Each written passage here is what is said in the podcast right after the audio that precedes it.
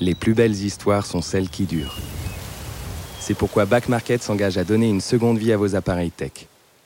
Smartphones, ordinateurs, tablettes, revendez ceux que vous n'utilisez plus et donnez-leur une chance de prolonger leur histoire. Estimez leur valeur sur l'application mobile et obtenez instantanément la meilleure offre de reprise. Back Market est fier de soutenir cet épisode des baladeurs.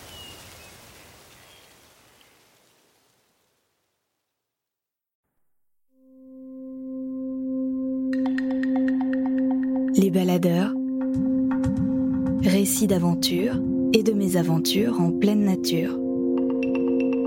Une série audio du magazine Les Others. Attention, le départ est imminent.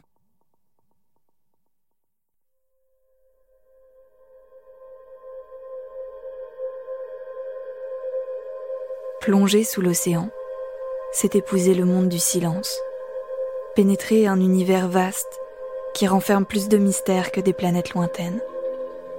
Un univers où la lumière s'arrête aux frontières des profondeurs. S'immerger sous la banquise du pôle Nord géographique, là où le blizzard souffle sans entracte et le thermomètre affiche moins 45 degrés, est une toute autre aventure. Dans ces eaux inhospitalières, le corps et l'esprit doivent s'allier pour former une entité sans faille. Guylain Bardou et Emmanuel Perrier-Bardou ont voulu comprendre, raconter et documenter les dessous de cette banquise. Commence alors, le 26 mars 2010, la première expédition de leur projet Under the Pool. Un périple à ski de 45 jours, ponctué par des plongées glaciales entre le pôle Nord et la côte canadienne. Véritable témoignage de ce monde fantastique, fragile et méconnu.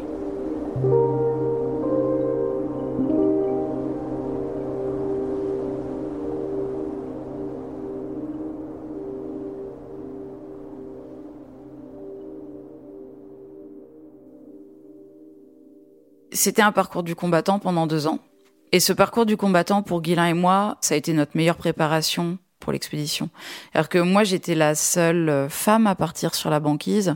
Je mesure 1m61, euh, euh, je pèse 50 kilos. Et les gens me regardaient en se disant, elle va tirer un traîneau de, de 140 kilos, plonger sous la banquise. Mais en fait, c'est plus de 50% de la, de la réussite d'une expédition comme celle-là, c'est du mental. Et deux ans de parcours du combattant, deux ans de doute, de travail, d'acharnement pour monter une expédition. En fait, euh, le mental, il se construit à ce moment-là. Quand on s'est lancé dans Under the Pole, quand on a écrit euh, cette première expédition, ce qu'on souhaitait faire, c'était un travail documentaire, vraiment documenter ce milieu, un milieu fascinant, un monde de glace, unique sur la planète, en voie de disparition. Et, c'est en ça qu'il y avait un petit peu urgence. Euh, chaque année qui passe, euh, la banquise fond, et, et donc euh, allons-y, allons-y, montons une expédition de plongée pour documenter, capter cette banquise du cœur de l'océan Arctique, la plus belle, la plus majestueuse, la plus inspirante, la plus inaccessible, pour la raconter. Qu'est-ce que c'est que ce monde de glace où l'homme ne va jamais où la vie n'est pas la bienvenue, où euh, la vie est rare, la vie est dure, et que finalement, d'ailleurs, pratiquement la seule vie qu'on trouve sur la banquise, c'est justement en dessous, c'est justement euh, côté océan. Je m'occupais en particulier de tout ce qui était euh, alimentation, diététique, ration alimentaire, donc je, je me suis pas mal arraché les cheveux pour qu'on ait des, des, choses équilibrées, mais qui en même temps allaient nous amener assez de calories. Mais malgré tout, euh, c'était notre première expédition. C'était une expédition très compliquée à monter parce qu'on était euh, huit personnes à partir sur la banquise, plus notre jeune chien, Kayak, qu'il a fallu éduquer aussi pour tout ça. Et tout ça dans la certitude de trouver l'argent à la fin. Et on s'entraînait physiquement, beaucoup. Dans l'équation, il faut prendre en compte euh, bah, la logistique, le poids maximum que peuvent emporter les avions qui intègrent eux-mêmes un certain volume de carburant en fonction de la destination. Il va nous falloir du matériel de plongée, des bouteilles, des combinaisons, euh, du plomb. Mais aussi euh, euh, tout ce qui va être nécessaire pour répéter ces plongées, dégeler le matériel, euh, regonfler les bouteilles, réparer ce qui cassera, etc. et de se répartir l'ensemble du matériel dans ces huit poulkas que chacun tirerait derrière soi.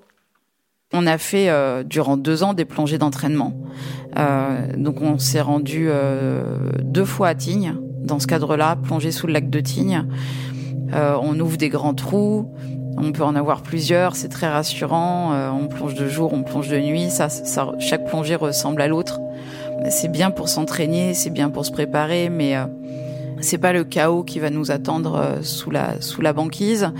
Et c'est évidemment pas les conditions psychologiques qui nous attendent, puisque au pôle Nord, on a froid tout le temps. On vit dans un état de, de froid permanent.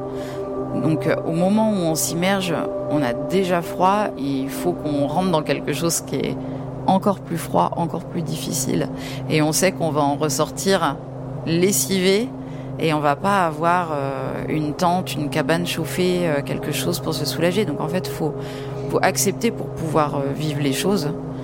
Je pense que les gens mal préparés qui font une expédition au pôle Nord, ils mettent leur vie en danger à un moment donné parce qu'ils peuvent plus que subir s'ils ne sont pas préparés à ça. Pour réussir à faire une expédition, il y a le volet financier il y a le volet logistique, il y a le volet technique, il y a l'équipe, il y a le calendrier, on a plein de curseurs devant nous, et euh, on les avance tous petit à petit, les uns après les autres. Et il y a un moment donné, ils sont tous suffisamment avancés pour qu'on se dise, ok, là, on n'est pas encore vert partout, mais c'est le moment d'y aller. Là, on, peut y aller. Voilà. Et je pense que le risque euh, est suffisamment maîtrisé pour que on s'engage, c'est le moment d'y aller. Au moment d'Under the Pole, euh, quand on est parti au pôle Nord, ça faisait trois ans à peine que j'avais commencé à plonger. Donc finalement, j'étais une assez jeune plongeuse pour ces conditions extrêmes.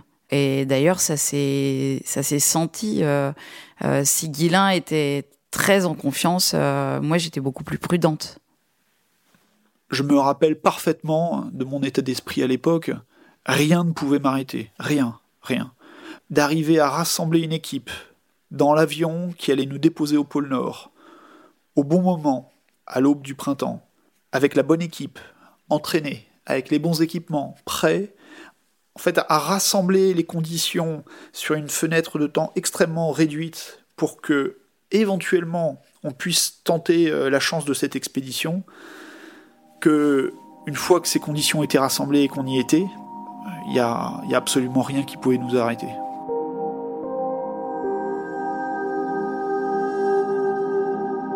Alors dans l'équipe, en plus de Guilain et moi, euh, il y a six autres euh, personnes euh, sur la banquise et une femme, Valentine, sur la base arrière, donc à Résolute, qui va se charger de toute notre logistique pendant l'expédition.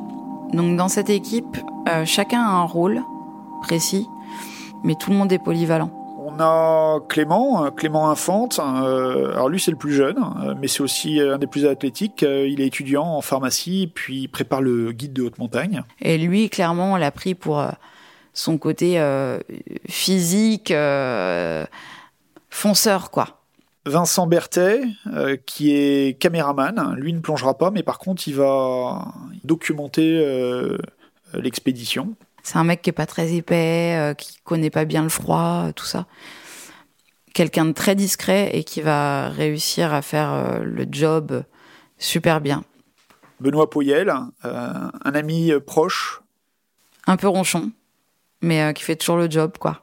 Il met quelques jours et quelques plongées avant de réussir à sortir une photo. Et ça va nous inquiéter, puis finalement, il va faire des photos incroyables sous la glace.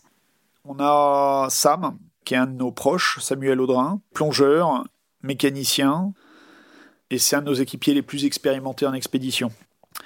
Alban Michon, qui est un plongeur très expérimenté. Quelqu'un de assez fort physiquement, euh, très bout en train.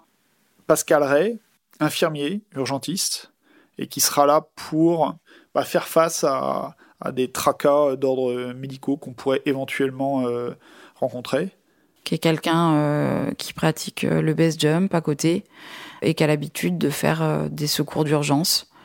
Et puis surtout, il y a, Emmanuel, Emmanuel qui a monté le programme à mes côtés, donc qui, le connaît dans, dans ses moindres détails et qui est un, soutien moral et psychologique très très fort, qui est, essentiel à, la bonne marche du, de la mission.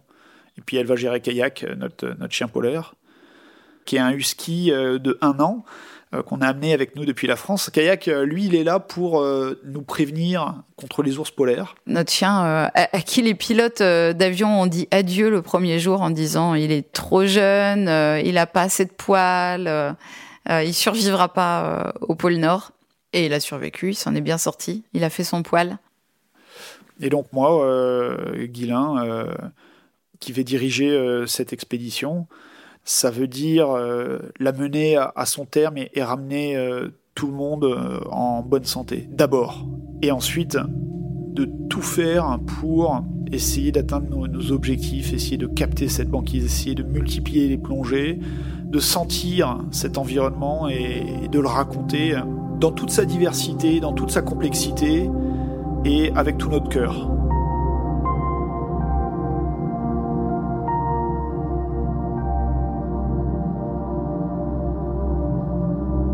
Pris un premier, euh, un premier avion pour Montréal, tout ce qui est de plus classique. Le, seul gros enjeu à ce moment-là, c'est que euh, tout le matériel qui nous suive arrive en temps et en heure. Une partie du matériel était partie avant, donc on était rassurés sur ce point-là. Et puis après, de Montréal, on, commence à prendre euh, des avions de plus en plus petits. C'est de plus en plus artisanal. Après une longue route depuis l'Europe, bah, on arrive à Resolute Bay. Tout le monde en a entendu parler de Resolute Bay quand on s'est passionné pour les voyages polaires parce que c'est le camp de base, c'est le point de départ de, de toutes les grandes expéditions polaires. Donc c'est mythique d'arriver là-bas et, euh, et de commencer à préparer son matériel et de voir les autres expéditions qui se préparent également. Ça n'a pas du tout la beauté et le charme euh, du village groenlandais. Le village groenlandais, c'est des maisons en bois, toutes colorées, euh, c'est très joli. Là, on est dans des préfabriqués. Euh, c'est quand même beaucoup de hangars, beaucoup de d'avions, euh, d'hélicoptères. c'est ce qui rythme la vie de là-bas, quoi. J'ai envie de dire, c'est le le départ et le retour euh, des avions, des hélicos. Euh, on a perdu quand même beaucoup euh, dans ces coins-là du Canada de la tradition. Donc ça a un côté, ça fait pas le village en lui-même fait pas rêver quoi. mais en même temps, on est au bord de la mer, on est au bord du passage du Nord-Ouest et à cette période-là de l'année, elle est complètement prise dans la banquise, donc on est déjà au bord de la banquise et on est aussi dans l'histoire de ce passage du Nord-Ouest, qui a une histoire propre. Il y a plein de petits détails, de, de, photos, d'articles de journaux, de petites choses qui traînent à droite, à gauche, qui nous rappellent qu'on est dans un, dans un grand lieu de l'exploration. Et voilà, et c'est la course. C'est la course pour euh, partir. Et il y a déjà quelques personnes qui sont sur la banquise, et donc on entend parler de celles qui euh, viennent de se geler euh, de doigts et qu'il faut rapatrier. Donc il y a un côté hyper excitant, il y a un côté un petit peu angoissant. Donc en fait, c'est une bonne préparation, cette première étape à Resolute Bay. Alors tout ça, ça a été évidemment euh, anticipé, mais maintenant il s'agit de finaliser. Il fait moins 40 degrés dans le hangar. Alors moins 40, c'est c'est difficile de visualiser, euh, mais euh, tout est gelé. Les fromages sont des blocs de pierre, le chocolat pareil, les plastiques sont cassants, donc faut faire très attention. Et puis pendant quelques jours, on, s'affaire à, finaliser la préparation, les derniers détails, les, rations de nourriture euh, quotidiennes qui doivent pas excéder un kilo par personne, mais en même temps euh, être euh, extrêmement caloriques. Et en même temps, bah, ça nous permet, l'air de rien, de commencer à nous, à nous familiariser avec le grand froid, nous accoutumer, mais en même temps tout en restant dans un environnement confortable où on peut se mettre à l'abri du vent, j'ai un peu l'impression qu'on se, charge, qu'on se dote d'un capital qui va nous servir un petit peu de réserve pour faire face à l'adversité dans les, mois qui vont suivre. Et puis, euh, c'est un moment aussi où on n'est pas tout seul à Resolute Bay. Il y a d'autres expéditions qui viennent du monde entier, euh, avec chacun leur, euh, chacune leurs propres objectifs. Tout le monde veut partir vers le pôle au même moment, mais la météo n'est pas forcément favorable. Tous les jours, on est dans les, dans les bureaux euh, de la compagnie aérienne Ken Borek euh, pour dire il faut qu'on parte, il faut qu'on parte. Puis la, la, pression monte. Et puis voilà, il y a un moment donné, euh, on nous dit le départ c'est demain. Et puis le jour du départ, on se lève tôt. On se lève à peu près à 6 heures du matin. on enfile nos tenues pour la banquise. Donc là, c'est des sous-vêtements, c'est des collants, c'est des, des soupules, c'est des grosses chaussettes, première couche, deuxième couche, troisième couche. La quatrième couche, euh, c'est des duvets, euh, des, hein. et puis euh, une cinquième couche qui sera la couche extérieure pour nous protéger du vent, veste en Gore-Tex. Donc là, avec Emmanuel et puis nos, six autres équipiers, on s'équipe ainsi voilà, pour faire face au grand froid de la banquise, pour être prêt. Et euh, bah, Kayak, il a besoin de rien d'autre que 500 grammes de, croquettes euh, à haute valeur énergétique par jour. Pas de doudoune, pas de collant, pas de parka, pas de Gore-Tex, rien, juste 500 grammes de croquettes et, et Kayak, il peut traverser l'océan Arctique. C'est incroyable euh, la force de la nature. Quelque part, quand nous, on a besoin d'une montagne d'équipements pour pouvoir envisager un tel périple.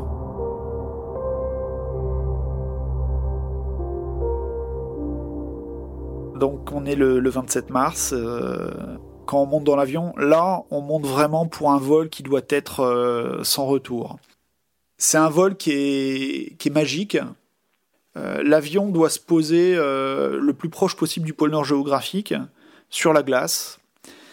Il y a un Twin Otter qui vole quelques heures devant nous pour tenter de repérer un, une piste d'atterrissage euh, possible. Une piste d'atterrissage, en gros, ça veut dire euh, un morceau de glace le plus plat possible, d'une longueur euh, suffisante pour que le DC-3 puisse se poser. J'étais plus terrorisée par ces vols que par l'expédition elle-même et ce qui nous attendait. Enfin, c'est compliqué, voilà, de faire voler ces avions et de les faire. En fait, ce qui est compliqué, c'est de les faire décoller et atterrir sur la banquise. Et les pilotes s'en cachent pas. Et c'est pour ça qu'il y a autant d'attentes, parce qu'ils sont très peu à pouvoir les piloter, euh, surtout les DC-3, là, comme on prenait. Et donc j'appréhendais un petit peu euh, tout ça. J'ai eu l'impression qu'on allait se cracher 15 fois. C'est vraiment l'aventure. Le, le, Twin Otter, il va devoir se poser sur le nord de l'île Esmer, et puis une première fois sur la banquise et une deuxième fois pour se ravitailler. C'est-à-dire qu'il a ses propres drums de, kérosène à l'intérieur, il se pose, il, se ravitaille à la pompe à main, et puis il repart. C'est un vol sans passeport, sans argent. Là, on a notre matériel, on est autonome pour euh, un mois et demi, et on a un téléphone satellite, deux et deux GPS qui vont nous relier au monde et qui vont pouvoir, euh, pendant toute l'expédition, euh, nous positionner. Alors, ce vol en, en DC3 vers le pôle Nord, il dure plusieurs heures. On regarde la banquise défiler, les craques, les ouvertures, les voies d'eau, les crêtes de compression. La côte qui s'éloigne derrière nous, les dernières montagnes. Et puis au fil des heures, euh, voilà, on suit euh, l'avancée du, Twin Otter qui est devant par radio, euh, qui fait demi-tour au pôle Nord, qui ne trouve pas un terrain d'atterrissage. Et finalement, le pilote du DC-3 me passe un casque et là, c'est de la haute voltige. C'est un moment qui est impressionnant, hyper impressionnant, parce que pendant 20 euh, minutes, le pilote va cercler autour d'une plaque de glace qu'il a repérée, de plus en plus proche et de plus en plus bas. Et on finira à quelques mètres sol, parce que le pilote, en fait, il essaye de voir toutes les aspérités, toutes les ombres qui pourraient cacher un morceau de glace qui casserait euh, le train d'atterrissage de l'avion à son posé. Et puis finalement, le pilote me dit euh, on est à 70 km du pôle, j'ai euh, un terrain pour atterrir. Est-ce que euh, tu veux qu'on se pose ici maintenant? Tu dois me le dire tout de suite.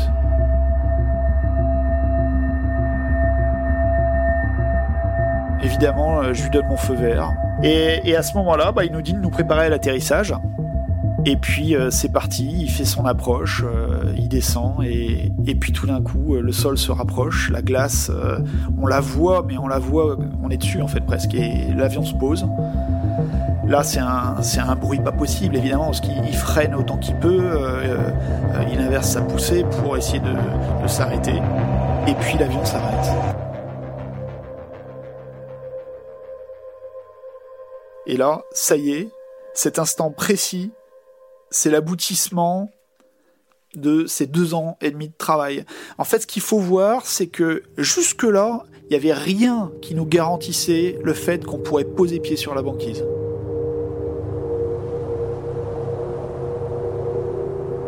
Le, mécanicien descend, ils sonde la banquise, ils regardent, ils font demi-tour, ils, se positionnent déjà en position de décollage. Et puis, euh, à un moment donné, il va réduire la puissance des moteurs et il va nous donner le go. On peut sortir de l'avion.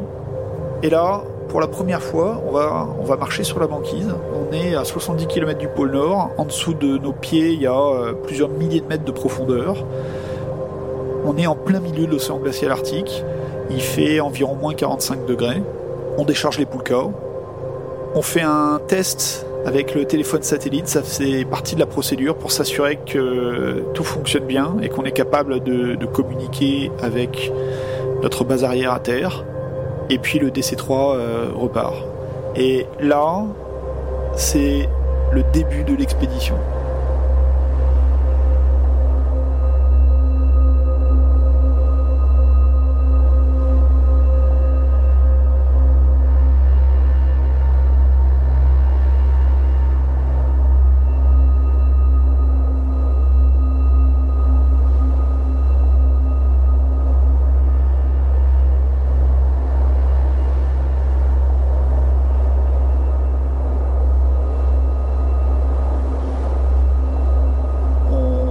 Rapidement, on finalise nos pactages, on est prêt. Chacun prend sa poulka, se, harnache et on avance. On perd pas de temps. Immédiatement, on se met à skier. Ça évite de trop réfléchir. Dans un premier temps, euh, on doit prendre contact avec la glace, on doit prendre contact avec la banquise, on doit s'approprier un petit peu cet environnement extrême qui est en train de nous crier de toutes parts que ce monde n'est pas fait pour nous. C'est un monde dans lequel on ne peut que survivre c'est un monde dans lequel on est en sursis. C'est un monde qui est ultra hostile. Et pourtant, euh, on a prévu d'y vivre pendant plusieurs semaines, plusieurs mois, et d'y plonger. Donc le premier soir, on, marche. Évidemment, il n'y a pas de nuit. On, marche, je sais plus combien de temps on a marché, une heure, deux heures, et puis euh, on décide de monter un premier camp. Le soir, sous la tente, là, on se regarde, on met une heure à faire chauffer de l'eau pour faire notre lyophilisé, on est, on est frigorifié, euh, personne décroche un mot. Voilà, on y est, on est seul au monde. Là, il n'y a plus personne. Quand on sait la difficulté que ça a été pour nous déposer, on connaît aussi la difficulté que ça va être pour venir nous chercher si on en a besoin. Donc, euh, tout ça, ça renforce aussi le fait qu'on se sent euh, terriblement seul. C'est pas du tout ouais super, ça y est, on y est quoi. Non non, il y a un côté euh, bon, on va dormir, oublier, puis demain on va recommencer en mode machine automatique quoi. Au matin quand on se lève, euh, on s'est ressourcé. Il fait toujours très très froid, euh, moins 40 environ, mais on s'est reposé, on met du temps à, à s'extirper du sac de couchage, la fermeture éclair est gelée. On doit se lever, et puis euh, plier le camp. Ça prend euh, deux heures parce que euh, on va devoir brosser toute la glace qui s'est formée à l'intérieur des tentes ou sur les duvets, de manière à enlever cette humidité qui finirait par s'accumuler au fil des jours et devenir une masse à, à, tracter qui pourrait compromettre l'expédition. Bon, on traîne pas autant que possible, on bouge, on s'active et on s'élance. Alors la première traction, elle est difficile. Les poulkas sont lourdes. Elles pèsent 120, 130, 135 kilos encore. Notre route, elle est simple. C'est plein sud. Direction euh, la côte la plus proche, euh, l'île d'Ellesmer, qui est à peu près à 700 km. Et curieusement, les, paysages sur la banquise, ils sont jamais pareils. Euh, parfois, en, l'espace de quelques minutes, il suffit de franchir une crête de compression et on va rentrer dans une plaine, une plaine de glace avec une voie d'eau euh, regelée euh, la nuit dernière, qui va nous faire un peu comme un canal qu'on va pouvoir suivre sur quelques centaines de, mètres, hein, parfois plus. Et puis inversement, des fois on arrive sur euh, une barrière, une montagne de glace infranchissable, qu'on va devoir contourner. Et parfois, bah, c'est comme ça qu'on va décider de s'arrêter aussi pour y plonger. Et, c'est ce qu'on fait en cette, cette fin de deuxième journée. On trouve une, une plaque de banquise qui est, qui, est, parfaite pour établir le camp, à côté d'une voie d'eau et de crête de compression qui nous invite à aller plonger. Et, c'est ce qu'on décide de faire euh, le lendemain. Donc on s'organise à proximité. Et, ce soir, quand on dîne tous ensemble sous la tente avant de s'endormir, en, mangeant nos, nos plats euh, sous, sous, la tente messe, bah, on évoque voilà, euh, cette journée du lendemain, cette première plongée, qui va représenter un grand moment parce que ce sera la première plongée de cette expédition et finalement, enfin, on va s'attaquer à ce pourquoi on est venu. La préparation à la plongée, c'est le travail d'une journée. C'est-à-dire que on se lève le matin et on se dit euh, aujourd'hui on plonge, on va concentrer toute notre énergie vers ça. Euh, certains vont ouvre le trou. Ça prend entre 30 euh, minutes et, et une heure à peu près. Quand c'est facile, parfois une seule personne peut réussir à l'ouvrir. Quand c'est compliqué, on est souvent deux, voire trois à se relayer à la scie pour l'ouvrir, et puis ça a l'avantage de, réchauffer. Et pendant que certains euh, s'affairent à, percer euh, cette plaque, euh, bah, les plongeurs se préparent. Guilain me dit Toi, t'as jamais plongé sous la banquise Moi, j'ai déjà, donc t'y vas en première. C'est un gros privilège. donc, je me prépare, je me prépare en étant quand même très excitée à l'idée de vivre cette première immersion, et puis arrive le moment où euh, je dois enfiler la combi. Donc pour enfiler la combi, il faut quand même que je me déshabille, qu'on tout ça. Donc il fait très très froid. Et là, la, pression monte un peu, quoi. Et, euh, donc je, me mets dans ma combi en caoutchouc. Et au moment de passer la cagoule, impossible de faire passer ma tête euh, dans la cagoule, mais impossible. Et honnêtement, je panique presque parce que je peux plus respirer là-dedans et je me dis pas que ça peut venir du caoutchouc euh, qui a durci avec le froid. Je me dis c'est un, lapsus quoi. J'appréhende d'y aller donc euh, ma tête veut pas passer dans cette cagoule. Et en fait non, en fait c'est simplement que le, le froid a tellement euh, contracté le caoutchouc qu'il faut le réchauffer pour qu'il se redilate un peu et qu'on puisse aller dedans. Donc c'est ce qu'on fait, on prend le décapeur thermique pour euh, réchauffer le caoutchouc euh, de la cagoule. On le chauffe, j'arrive à l'enfiler. Et là, je suis devant le trou et je me prépare. Et là, j'avoue que euh, il y a de l'appréhension parce que je suis dans, dans, cette combi qui est toute gelée avec des grosses moufles. J'ai l'impression de pas bien pouvoir me servir de mes mains en fait, qui contrôle ma stabilité, qui contrôle euh, mes instruments, donc euh, dont j'ai besoin, quoi. Je respire dans mon détendeur, il y a des bouts de glace euh, qui m'arrivent dans la bouche, enfin, tout le truc est, est un peu anxiogène. J'ai mis mes palmes, j'ai les, les, jambes dans l'eau, tout le reste est en dehors de l'eau, et j'ai complètement besoin de mon assistant en surface pour me préparer. Donc j'ai la ceinture de plomb, et puis là je vais enfiler le harnais D'abord, la stab, ce qui nous permet de nous stabiliser sous l'eau, de pas couler. Sur ce harnais, on va venir fixer euh, une bouteille de chaque côté. Le froid fait que euh, le détendeur dans lequel on respire va givrer, donc va délivrer de l'air en continu. Et le seul moyen d'arrêter ça, c'est de fermer sa bouteille et de respirer sur l'autre bouteille pour que pendant un temps, on givre un peu moins. Donc on alterne, on a deux bouteilles différentes qui sont chacune autonomes et on va tout le temps passer d'un détendeur à l'autre, d'une bouteille à l'autre, en essayant d'équilibrer pour s'assurer qu'en cas de problème, on ait toujours de, l'air dans la deuxième bouteille. Suis prête à partir. Évidemment, je m'assure que le, fil d'Ariane est bien attaché et bien clampsé euh, sur mon harnais.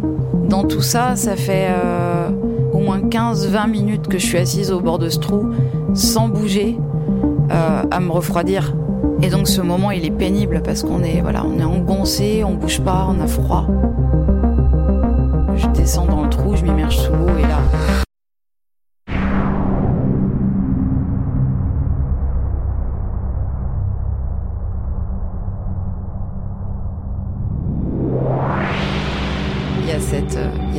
délivrance, euh, il y a cette vision euh, incroyable de, visibilité à l'infini devant moi, de cette faille de glace qui est très dure, très vive, avec des arêtes très vives. Si j'ai un mot pour le décrire, je pense c'est vertige. Je m'attends pas à ça, mais en fait, il y a cette eau qui est tellement limpide qu'on voit à perte de vue devant nous, donc on voit cette glace à perte de vue partout autour de nous. Et sous nous, l'œil s'arrête euh, vers le noir. En fait, il y, a 5000 mètres de profondeur à peu près sous nous. Et il n'y a rien qui arrête ça. Et cette limpidité de l'eau fait qu'on euh, a l'impression d'être en apesanteur. On, a vraiment des sensations de d'espace, quoi, de se croire dans l'espace. Pour moi, c'est presque trop. J'ai presque le, le vertige de voir aussi loin, d'avoir autant de profondeur sous moi, dans cette eau aussi claire. Je, savoure le moment, mais je suis quand même étreinte par une sorte euh, d'angoisse, quoi, parce que c'est tellement nouveau, tellement abyssal, que c'est inquiétant, quand même. Je me sens pas à ma place. je me dis que c'est vraiment un milieu où où on est, on est invité pour pas longtemps, quoi. Une fois qu'on accepte ça et qu'on prend la mesure du lieu, je pense que on en savoure que plus euh, chaque minute où, on peut évoluer euh, sous le pôle, quoi, sous le ventre de la banquise, parce que c'est littéralement euh, comme un animal vivant, quoi, cette banquise. C'est vraiment, elle bouge, elle craque, elle a, elle a ses propres bruits, elle a, elle a elle obéit à ses propres règles qu'on connaît pas et en fait euh, tous nos sens euh, sont sont bousculés en plongée parce que ça ressemble à rien de ce qu'on n'a jamais pu euh, voir ou expérimenter. Il y a que des premières fois, mais il y a des premières fois qui donnent la chair de poule. Il y a des premières fois où, où d'un coup on entend une énorme explosion, une énorme détonation et on sait pas, on sait pas si c'est près, on sait pas si c'est loin, on sait pas si c'est près de notre trou. Alors on a tout de suite le, on se retourne vers le fil d'Ariane, vers le trou, on sait pas ce qui se passe. En fait, assez vite, on va, on va se familiariser avec ces bruits, avec ces détonations qui vont augmenter avec le temps qui passe parce que plus ça se réchauffe, plus la banquise réagit à la chaleur, craque, bouge, explose littéralement. C'est, on peut vivre comme des mini tremblements de terre, euh, comme des mini avalanches euh, inversées où la, la glace euh, sous l'eau euh, va se, déliter, lâcher et remonter sous la glace. Donc il faut se familiariser avec tout ça et la première plongée, c'est une plongée de, découverte. C'est une, plongée où chaque sens essaye d'assimiler ce qu'il est en train de vivre l'ouïe, la vision, les sensations, tout ça dans un endroit où voilà, on est étreint par euh, par le froid, par un peu de peur.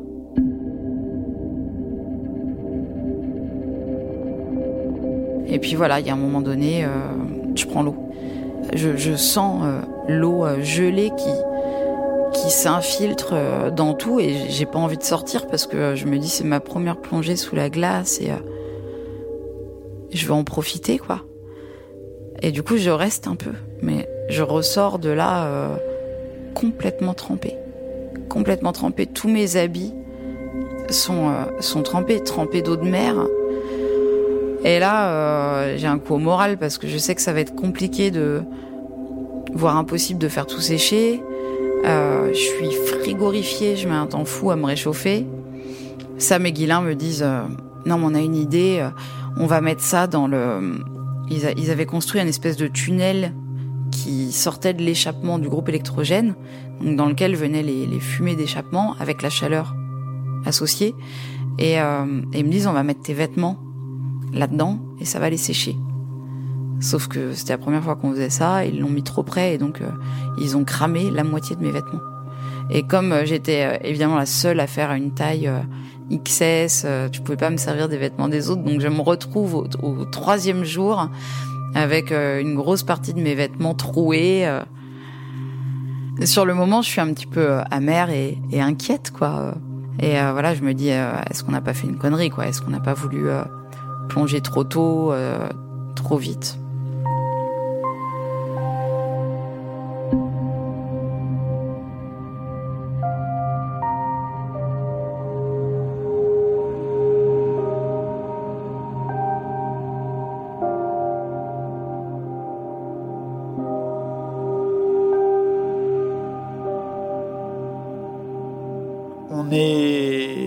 nerveusement euh, assez éprouvé. On se rend compte aussi que cette première plongée, elle est épuisante parce que c'est énormément d'énergie pour la préparer et c'est énormément d'énergie pour reconditionner tout le matériel derrière. Et on souffre, on a beaucoup de matériel qui casse.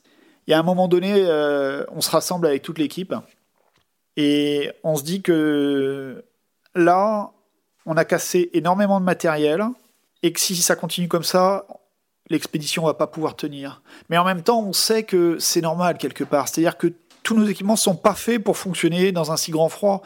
Un compresseur n'est pas fait pour fonctionner par moins 40. Des caméras, des appareils photo, euh, le matériel scientifique qu'on a, tous nos équipements électroniques, nos vêtements, les plastiques qui cassent. Et psychologiquement, c'est très difficile parce que on a l'impression que l'expédition est en train de se déliter. Et en même temps, je sais que c'est normal. Hein, parce que tout ce qui doit casser est en train de casser. Et il y a un moment donné, bah, au bout de quelques jours, ça se stabilise et effectivement, on se rend compte que l'expédition, petit à petit, est en train de, rentrer dans un rythme de croisière. Le matériel euh, ne casse plus. On commence à trouver un rythme qui reste éprouvant, mais euh, ça fonctionne.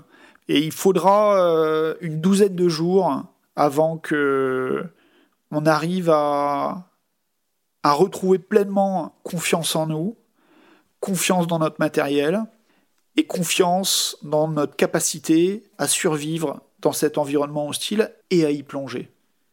Je me sentais vraiment, et ça depuis toujours, très très à l'aise dans l'eau. Mais la, plongée sous glace, c'est quand même un milieu euh, assez claustrophobique. On est quand même sous un plafond. En plus, la banquise du pôle nord géographique, c'est une banquise qui est mouvante, qui peut se refermer. On a toujours cette appréhension-là. C'est la préparation, et l'immersion qui est, qui est, difficile. Et en fait, finalement, euh, dès qu'on passe de l'autre côté du miroir, dès qu'on passe sous la glace, on est happé par un monde euh, qui ressemble plus à rien de ce qu'on connaît. En fait, on n'a plus aucun repère. Et c'est vrai qu'on a fait beaucoup de parallèles avec l'espace, mais euh, quand on pénètre sous la banquise du pôle Nord géographique, on se sent, je pense, plus dans l'espace que dans un océan. Nos sens sont tellement bousculés, il y a une telle visibilité, il y a ces monstres de glace qui nous entourent. Ça fait que, en fait, on, voilà, malgré, malgré l'appréhension, malgré euh, les difficultés, malgré le froid qui est omniprésent dans ces plongées, faut pas l'oublier. Malgré tout ça, on oublie pendant un moment la difficulté et la douleur parce qu'on est littéralement happé par un monde incroyable et un monde fascinant et euh, par ce voyage. Je pense que c'est l'eau la plus claire du monde. On voit par endroits 150, 200, peut-être 300 mètres de distance, parce que euh, on est au milieu d'un océan déjà, on est loin de toute pollution euh, côtière, on est loin euh, des rivières qui peuvent déverser des, des, sédiments, on est, on est dans une eau qui est parfaitement limpide et surtout qui à la sortie de la nuit polaire, n'est absolument pas chargé en plancton. Le plancton végétal va se développer dans un petit peu plus tard, au, fil du printemps. Il y aura à un moment donné euh, des, longs filaments euh, d'algues qui se fixeront sous la banquise. Et à la sortie de la nuit polaire, cette eau, elle est absolument pas chargée en plancton, en phytoplancton. ces algues qui se développent, et qui seront un petit peu plus tard elle-même dévorée par le, zooplancton d'origine animale. Là, euh, finalement, euh, en y regardant de plus près, on voit des espèces, mais il y en a assez peu. Les très rares animaux qu'on aperçoit pourraient être sortis de, bah, films comme Avatar ou Abyss. Il n'y a presque pas de vie sous la glace. Chaque trace de vie au pôle Nord, que ce soit sur la banquise, à Sous la banquise, où on, a vu un petit peu de biodiversité, c'est extrêmement émouvant. Parce que euh, chaque animal euh, croisé là-bas, c'est tellement rare et on sait que c'est tellement difficile de survivre dans ces conditions que c'est émouvant. Et en plus, euh, ça prend la forme d'un ange de mer qui est un, un être tellement poétique, tellement joli, euh, il est translucide avec des couleurs euh, roses et orangées. Il a deux petites antennes sur la tête et deux ailes, comme un ange, vraiment. Il virevolte dans l'eau euh, comme on pourrait imaginer un, un, un ange volé, quoi. Il a vraiment, il bat des ailes dans l'eau.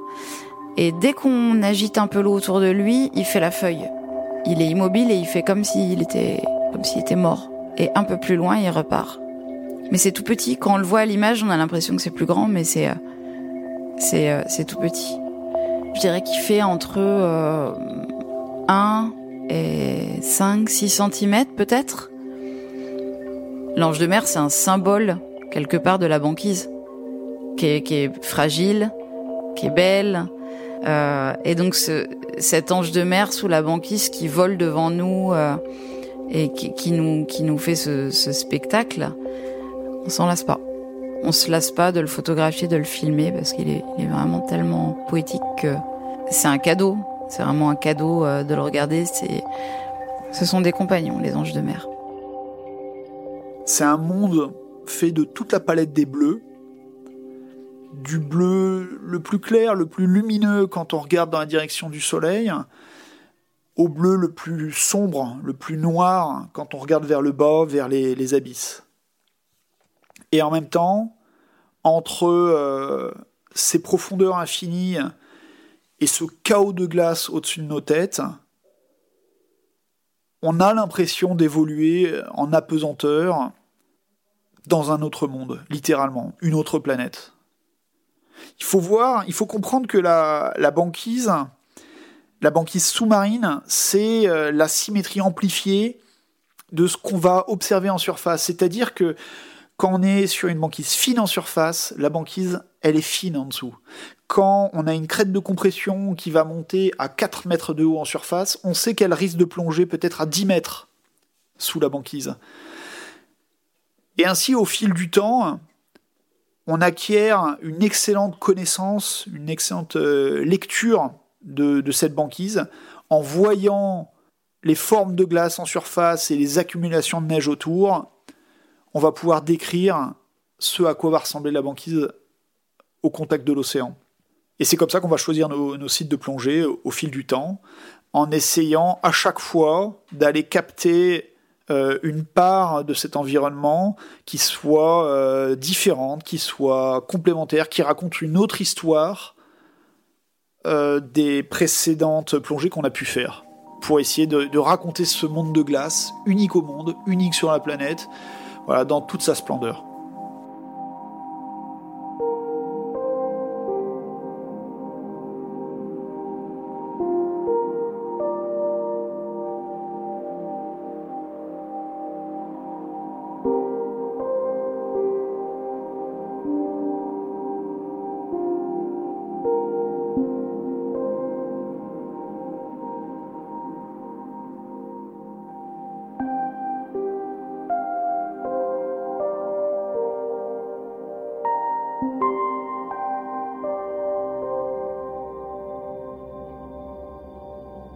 Euh, j'aime avoir le trou de plongée euh, de visu. J'aime bien me dire voilà, je sais où je sais où je vais, euh, je sais rentrer. Euh, Guilin, Sam, Alban, ils s'engouffrent dans des cavités à l'intérieur de la glace et, et, ça peut ressembler à, à, de la, à de la spéléo. J'ai accompagné Guilin un petit peu une fois comme ça, mais assez rapidement, j'ai senti ma limite. Mais ouais, à, peu près, euh, je dirais, euh, 100 mètres, 200 mètres de fil d'Ariane, on peut dérouler. Et c'est loin parce que euh, faut pas oublier que, que nos détendeurs peuvent, euh, peuvent donc on, on peut perdre l'air dans nos bouteilles assez rapidement. J'ai vu Benoît, euh, notre photographe, revenir une fois en apnée, littéralement jusqu'au trou de plongée, et remonter en me disant euh, J'arrivais plus à respirer dans mon détendeur, il est complètement bloqué. Faut avoir confiance dans ses capacités, dans le matériel, euh, dans l'autre. Et euh, tout ça fait que petit à petit, euh, on lâche un peu plus. Moi, je, je vais de plus en plus loin au fur et à mesure que l'expédition avance. Guilin et Sam vont de plus en plus profond. au fur et à mesure que l'expédition avance. Ça, demande d'être honnête avec euh, soi-même et avec ses équipiers pour que tout se passe bien. Alors l'expédition va filer finalement. Euh, les plongées vont s'enchaîner. On va progresser sur une banquise euh, de plus en plus fracturée, de plus en plus ouverte, avec beaucoup de voies d'eau. Les conditions de progression sont très mauvaises. On est constamment freiné par des voies d'eau euh, qui nous obligent à faire des détours insensés, où, on perd un temps considérable à, les franchir dans des conditions où euh, on ne peut pas skier, mais on ne peut pas non plus les, traverser en ramant, euh, en assemblant nos poucas en radeau. Et finalement, c'est là où l'expédition va, prendre tout son sens. En fait, on va, on va trouver les moyens de faire ce pourquoi on était venu, les plongées. On en fait des dizaines, des dizaines. Justement pour voyager euh, sur la banquise, pour euh, vivre euh, au jour le jour, à son contact, et finalement s'en nourrir, s'en imprégner, et la capter dans toute sa diversité. Et, choisir au fil des jours, au fil aussi de nos sensations, de nos émotions, les sites qu'on allait explorer, qu'on choisissait par leur topographie, bien sûr, par l'enchevêtrement des plaques les unes sur les autres qui, nous inspirait, mais quelque part qui racontait une histoire qui était celle de la banquise. Et cette histoire qu'on captait de manière beaucoup plus intime en faisant corps avec elle dans cette progression, dans ce camping polaire euh, qui était euh, ce choix d'expédition qu'on avait fait. Faire l'expédition euh, comme on l'a imaginé, ça se révèle vite impossible, à savoir atteindre la côte. En même temps, Guilain et moi, on le sait depuis le début, que ça va être très compliqué, mais on sait qu'on a besoin d'un objectif pour avancer, pour vivre cette banquise comme on veut la vivre, et que l'équipe a besoin d'un objectif clair pour se lever le matin et avancer. Et là, on voit bien que le, chemin est chaotique, qu'il y a beaucoup de crêtes. Ce qui fait notre bonheur en plongée, mais euh, ce qui rend notre avancée euh, très très euh, laborieuse, quoi. Et puis il y a, cette fameuse journée où euh, il y a une hausse de température de 30 degrés en une nuit, où en fait on passe de euh, moins 30 à euh, moins 1 ou plus 1 pendant la nuit. Et en fait la, la banquise explose en une nuit autour de nous. C'est-à-dire qu'on se réveille le matin, on est sur des morceaux de glace, quoi. D'abord, on est sur une banquise fragile et euh, en plus, euh, elle est très très dure pour la progression. Et à partir de ce jour-là, euh, on comprend dans nos échanges avec la Terre et puis dans ce que nous on vit au quotidien qu'il y a très peu de chances quand même de réussir à, atteindre la côte. Et puis à un moment donné où les, pilotes nous mettent un ultimatum en nous disant là faut prendre une décision, euh, on vient vous chercher ou on viendra pas.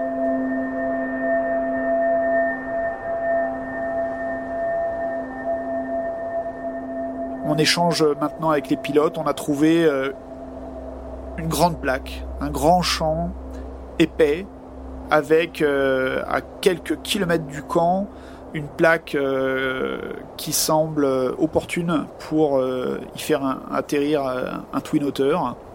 En fait, le jour où le, le, pilote la survole, ce qu'il faut savoir, c'est qu'il n'a pas du tout atterri là où on avait balisé. Il a atterri en diagonale sur un endroit qui lui semblait un peu plus plane. Et quand il a atterri et qu'il est sorti de cet avion, Troy, il nous dit euh, Je sais pas si j'ai envie de réatterrir là une deuxième fois.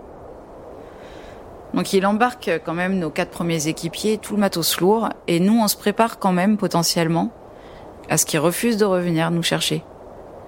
Donc il y a eu un, petit moment là, euh, un petit moment qui a duré quelques heures, et où on a su ensuite qu'il euh, y avait un bras de fer qui avait débuté à ce moment-là entre ce pilote et son manager, qui lui dit euh, si tu vas pas les chercher aujourd'hui, personne n'ira les chercher et ça va vraiment être très compliqué pour eux. Et, euh, ce, mec est revenu nous chercher. Troy est revenu nous chercher. Il a fait ce deuxième vol.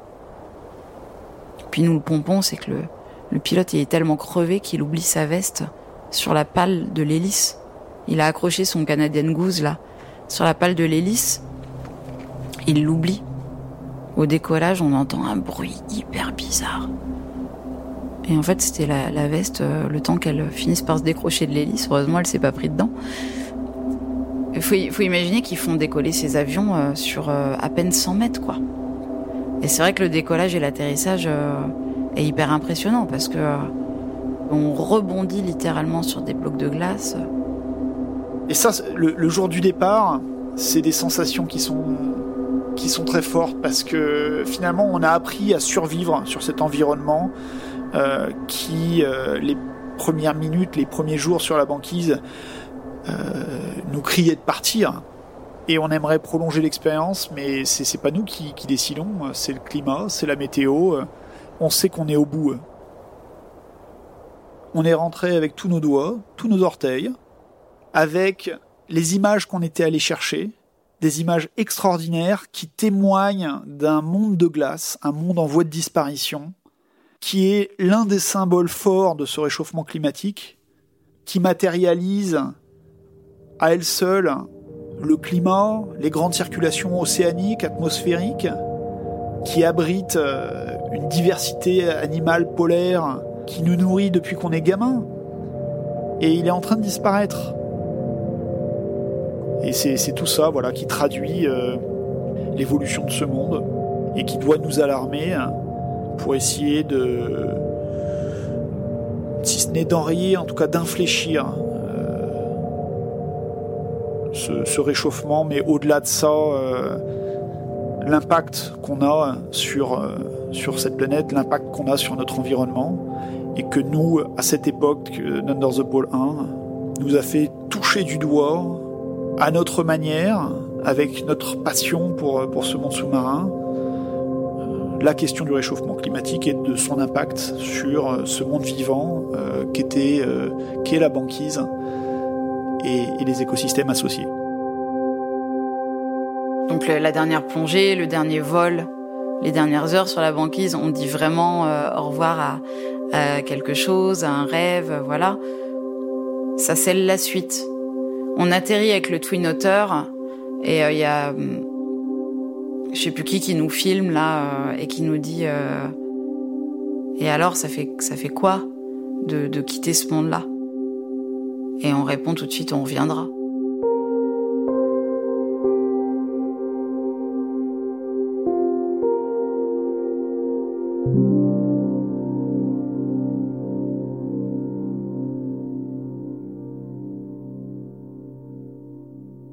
au moment où Guilin, Emmanuel et leur équipe traversaient l'épaisse couche de glace pour accéder au monde merveilleux qu'offre l'océan Arctique, la suite d'Under the Pole s'écrivait déjà. Avec une volonté, confronter les capacités humaines au milieu sous-marin, afin de mieux raconter et préserver les océans. Les Baladeurs, une série audio du magazine Les Others. Cet épisode a été réalisé par Thomas Fir et Clément Saccard. La musique originale est signée Nicolas de Ferrand et le mixage a été assuré par Laurie Galigani.